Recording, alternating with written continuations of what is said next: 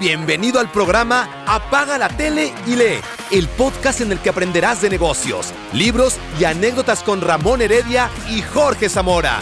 Y recuerda, apaga la tele.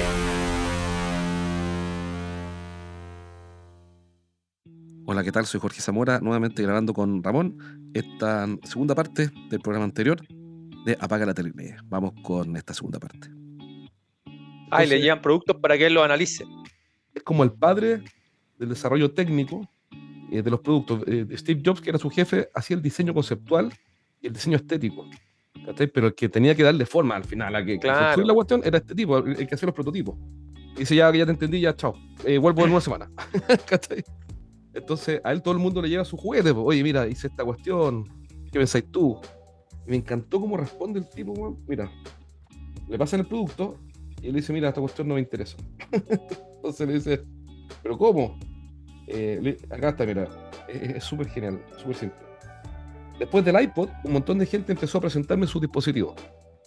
Decían, Tony, es el del hardware, le encantará tu idea. Y lo primero que yo hacía cuando alguien me entregaba uno muy orgulloso, su reluciente, su reluciente prototipo, era dejarlo a un lado. Imagínate, poner un prendedor de Silicon Valley, desarrollaste un equipo, un producto físico, Sí, claro. y se lo corre para el lado. Y le dice, ¿cómo puedes resolver tu problema sin esto? Se quedaban pasmados. ¿Cómo era posible que el del hardware no quisiera ver su genial dispositivo? Y, la- y lo que termina diciendo es, la gente inventa productos para problemas que no existen. Claro. O para productos, eh, productos para problemas que si bien existen no importan. No importa. O- Claro. Productos para problemas que si bien importan, los pueden resolver de otra forma más simple. Sí, claro. No, y el, y, el, y el foco no está en el producto, claro. Está en el problema y en el, y en, el ¿qué dolor que está resolviendo. Y aquí deja cinco preguntas que las encontré muy buenas y las voy a guardar en mis notas. Los cinco por qué. ¿Por qué debería importarme tu producto? ¿Por qué debería comprarlo? ¿Por qué debería usarlo? Que es distinto. Claro. ¿Por qué debería quedármelo? ¿Y por qué debería comprar la siguiente versión? Buenas preguntas. Buena. Me parece geniales por lo simple, pero muy Claro, sabias. Y son los cinco por qué del libro Crea. ¿eh? Eh, Tony Fadel. Cinco por qué. Pero me voy a comprar el libro. Si me tengo pendiente esos dos libros, el que me mencionaste recién, el que te regaló Isaías. Bueno, estoy leyendo el que te dije de. El de Brad Stone, de Amazon Desatado, que es una actualización de Amazon. No es la biografía oficial de Jeff Bezos, pero a mí me encanta Brad Stone porque va haciendo análisis desde afuera. po. Desde afuera y con gente de adentro y con gente de afuera. Se llama Amazon Desatado. Hasta el COVID, hasta el 2023. Está muy bueno el libro. Y había terminado de leer el de Elon Musk, que ya lo, comentamos la vez anterior. Sí. ¿Cómo- Pero se ¿cómo es la visión? ¿Amazon desatado? ¿Brad? Se llama Brad Stone. Yo cambio libro, ah, pero, pero Amazon desatado. Cambio nombre, la otra vez dije, no me acuerdo. Estaba Ya, aquí para leerme libro- a Chacutec, que me lo he recomendado, lo tengo aquí en la lista. No, te había dicho la otra vez que me acuerdo, sí. Este, Jeff Bezos, la, la invención de un imperio global. Efectivamente, es Amazon desatado de Brad Stone. Muy- me gusta ese escritor. No, te dije uno de Mario Alonso Puch, creo que era, Resetea tu mente, y después te dije de Joe Dispensa, Deja de ser tú. Entonces dije Joe Dispensa, Resetea tu Ah. mente. Y me crucé, se me No, cruzaron no, los aquí, cables aquí tengo mentales. bien anotado. No, lo tengo bien anotado, tú me lo diste bien. Aquí tengo Receta tu mente de Ma- Mario Alonso Puch. Mario Alonso Puch, sí. Y el otro que es Deja de ser tú de Joe Dispensa, que me gusta mucho. Bueno, pero, pero ese libro de Brad Stone es interesante porque habla de otro titán de la innovación actual y de, la- de la- de los ecosistemas. Elon Elon Musk uno, Jeff Bezos es otro, así que Pero ¿qué es lo también es un libro súper recomendado. ¿Qué es lo que hace? Yo tengo mi teoría, pero te voy a dar mi teoría y tú me la rebates. ¿Qué es lo que hace que se generen las innovaciones? Yo creo que son dos cosas y te quiero comentar. Una es la calma. Hay un libro muy bueno que leí, pero no sé si recomendarlo porque la tesis es bien simple al final. Que se llama Deep Work. Mi compadre dice, mira, si tú quieres hacer algo bien, Deep Work. Sumérgete, cierra la puerta, apaga el wifi, no hables con nadie en 6 horas. O Claro. muere del intento que no lo logra. Tiene que haber calma para poder pensar con calma y tiene que haber una restricción, un dolor. Entonces, como que, lo eh, tiene que haber dos cosas: calma y dolor. Un dolor es decir, un problema no resuelto que me lleve a resolverlo. Y en el mundo moderno eh, no hay espacios de calma para pensar. Claro. Y por eso creo que hay pocas, no digo pocas, pero los la, la gente que está haciendo innovación respecto al total de la población No son los más, sino que son los menos. Pero además yo, bueno, los más visibles, yo te estoy hablando de los más visibles, Elon Musk, Jeff Bezos, Mark Zuckerberg.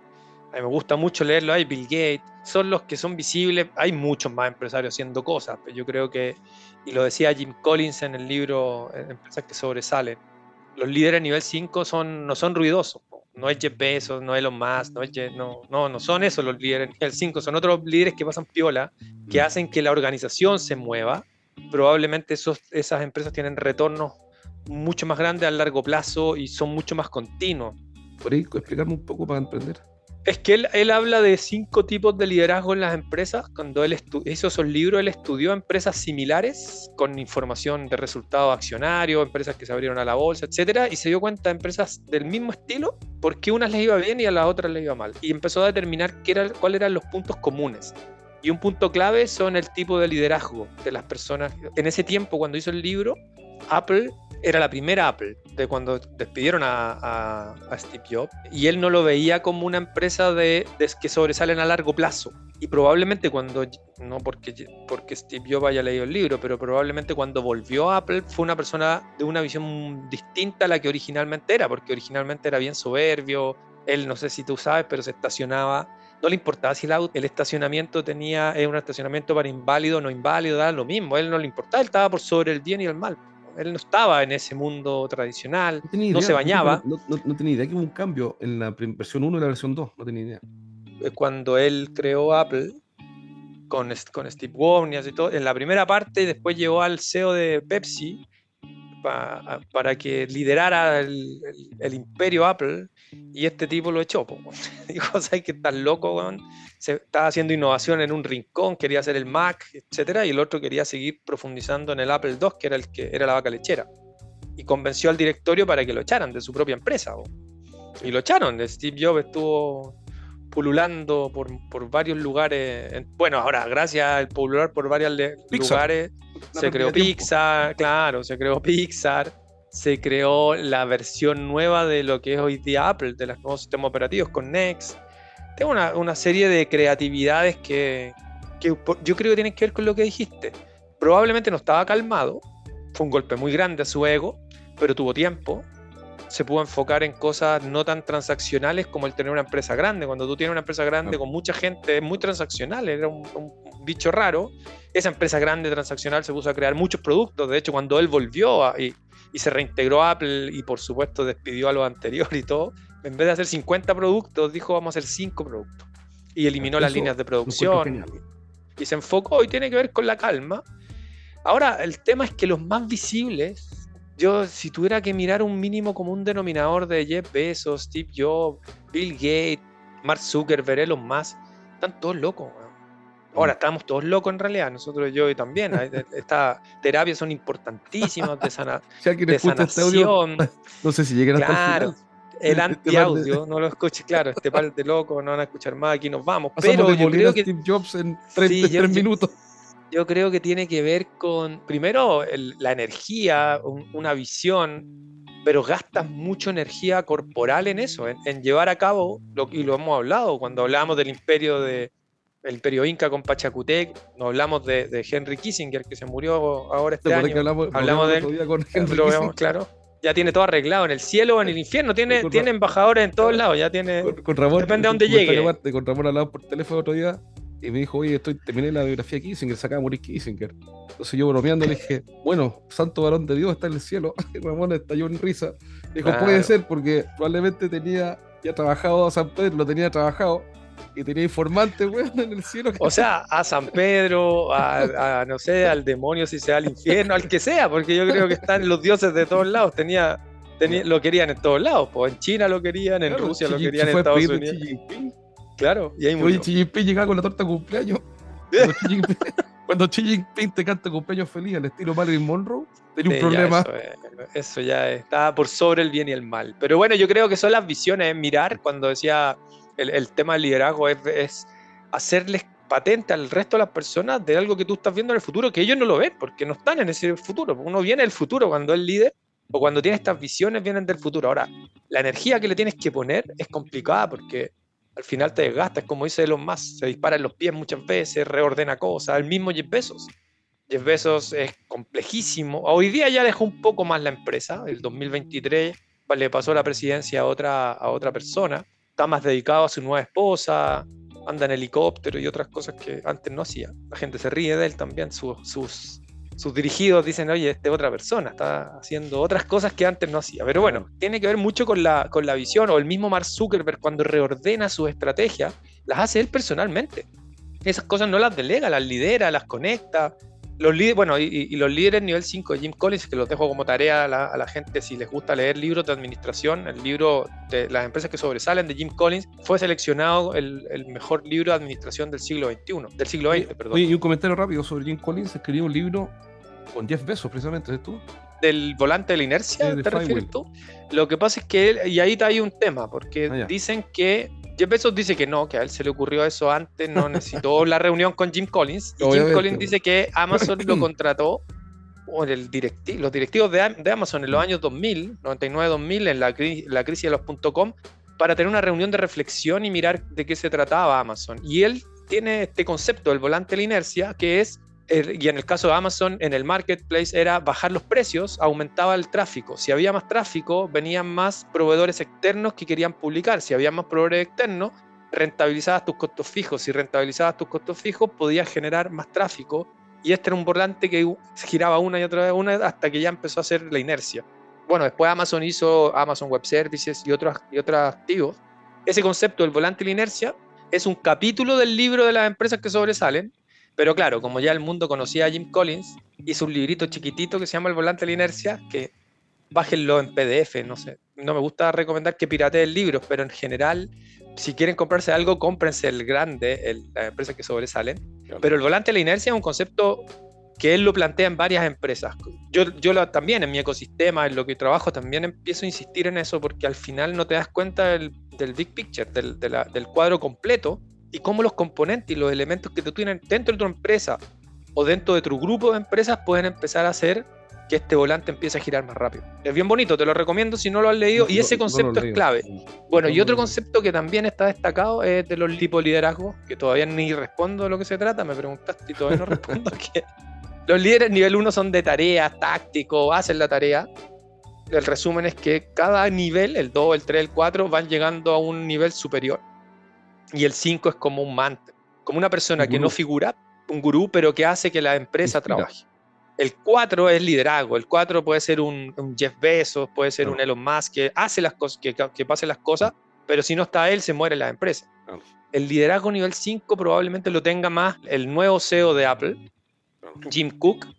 Él no es, tan, no es para nada visible como, como Elon Musk. Tim Cook no tiene la, la posición que tenía Jeff Bezos, o sea, Steve Jobs, ni ni aparece en la prensa, ¿no? Es un tipo que va muy por abajo, hace que los equipos funcionen. De hecho, era el director de operaciones antes y opera en la empresa. Y, Apple no desapareció, sigue, sigue batiendo récord de capitalización porque probablemente él tenga esa característica de, nivel, de, líder nivel 5. Así que. Jim Collins tiene un libro que lo hizo famoso, no sé si es, es, el que lo hizo famoso, pero por lo menos uno que lo hizo famoso que se llama Good to Great. Y, el Good to Great es empresas que sobresalen, pero espérate, a ver cómo es está en inglés. Es antiguo. Es lo mismo. Sí, claro, por eso es del siglo XX. Ah, pero entonces es una versión actualizada, porque el líder nivel 5 no lo recuerdo en Good to Great. Mira, son dos libros que son un pegadito, uno pegadito al otro. El, el, Good to Great y el Will to Last y el azul. No, los otros no. Sí, son los dos primeros que son la base de sus libros. Último, porque ya estamos terminando, yo tengo que salir de la terapia. Entra otro, entra otro paciente.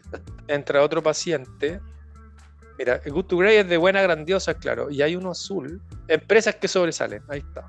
Así se llaman. Porque unas sí pueden mejorar la rentabilidad y otras no. Coautor de empresas que perduran. el más famoso este. Empresas que sobresalen. Ahí está el nivel, el líder nivel 5. Yo ese libro lo hice un montón de años, lo voy a leer de nuevo porque. Léalo, léalo, léalo tiene conceptos profundos. Y el último que estoy leyendo, también te lo recomiendo y tiene que ver con lo que estabas comentando de los dolores y de los problemas y de resolver los temas, es del creador de Waze, de los, del cofundador de Waze, ah, que se llama Enamórate del problema y no de la solución. Buenísimo. Y te cuenta historias de cómo partió Waze, el Valle de la Muerte de Waze y, y, otras empresas que creó, algunas que funcionaron y otras que no funcionaron. Entonces, no cuenta solo los éxitos, por supuesto, y por qué no le funcionaron y lo que tú dices es clave. porque ¿cuál era el dolor? ¿Qué queríamos resolver? Y en Waze originalmente, y tú, y tú admiras Waze, por eso te lo comento, me Sí, dijiste, pues, "La- el tiempo que hemos ahorrado con Waze. Pero tú cachai que le Y él decía- de nuestra vida. Y pues eso, lo- ¿A este eso me encanta. Y le comentamos, así que léelo, es, es- un libro entretenido, sirve a empresas, sirve para la creación también ¿Cómo de soluciones. Enamórate, de los, enamórate del problema y no de la solución. Sí. ¿Cómo se llama el autor? Uri Levine. Ah, sí, Uri Levi. Si estás escuchando este programa y quieres asistir a la terapia eh, grupal, colectiva, eh, transfigurativa, transsustancial, mística de apaga la tele y lee, mándanos un mensaje. A Ramón es muy fácil ubicarlo. Básicamente tú eh, pones este URL, link- LinkedIn, LinkedIn, y lo primero que vas a ver es a Ramón Heredia. Publicando cosas. Entonces muy fácil. Pones link.com y hablas directo con Ramón, que está ahí en todos lados. Y No, pero ya tenemos, tenemos lista de espera de personas que ya quieren ¿Quiénes- participar en el programa. están así en la que- banca? A ver, En la banca. ¿quiénes Eh, Mira, la- el- mi amigo Ángel Morales de UDD Ventures, eh, Roberto Cami, nuestro amigo personal, Roberto están? Cami, el Benjamín Edwards, que vive en Perú también, gran lector. Así que no tenemos un grupo ahí selecto ya de, de gente que quiera conversar. Ángel Morales de UTD Ventures. Un abrazo muy grande, Ángel. Me mandó un mensaje el otro día que quería participar, así que. Y el mismo Roberto Cami.